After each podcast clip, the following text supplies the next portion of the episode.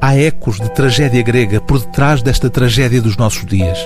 A escritora inglesa Camila Shamsia, nascida no Paquistão, foi buscar a Antígona de Sófocles a inspiração para este romance que recebeu em português o título Conflito Interno. E de facto é disso que se trata, de um conflito dentro de uma comunidade, a comunidade muçulmana inglesa, e mais especificamente ainda dentro de uma mesma família.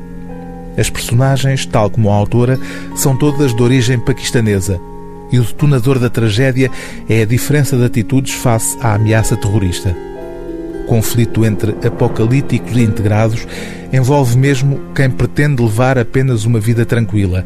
É o caso de Isma, a irmã mais velha, que só quer aproveitar a bolsa de estudo na América, mas que deixou para trás um irmão e uma irmã, gêmeos, e um tabu a respeito do pai, um antigo jihadista morto em Bagram, no Afeganistão quando o irmão desaparece e um antigo vizinho da família, também de origem paquistanesa, é nomeado ministro da Administração Interna, seguindo uma linha dura de combate ao fundamentalismo islâmico, tudo se precipita.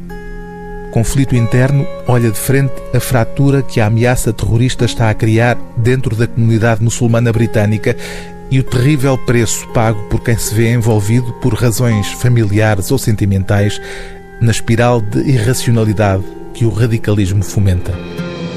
Posso perguntar-te uma coisa, disse ele. O turbante é uma opção de estilo ou és muçulmana? Sabes, as únicas duas pessoas no Massachusetts que abordaram essa questão queriam saber se era uma opção de estilo ou se estava relacionado com quimioterapia. Rindo-se, ele disse: O cancro ou o islão? Qual será o problema mais grave? Ainda havia momentos em que uma declaração daquelas podia apanhar as pessoas desprevenidas. Ele ergueu logo as mãos pedindo desculpa. Caramba, quer dizer, desculpa. Isto soou mesmo mal. Quer dizer, deve ser difícil ser muçulmano nos dias que correm. O livro do dia TSF é Conflito Interno, de Camila Shamsia, tradução de Alda Rodrigues, edição Relógio d'Água.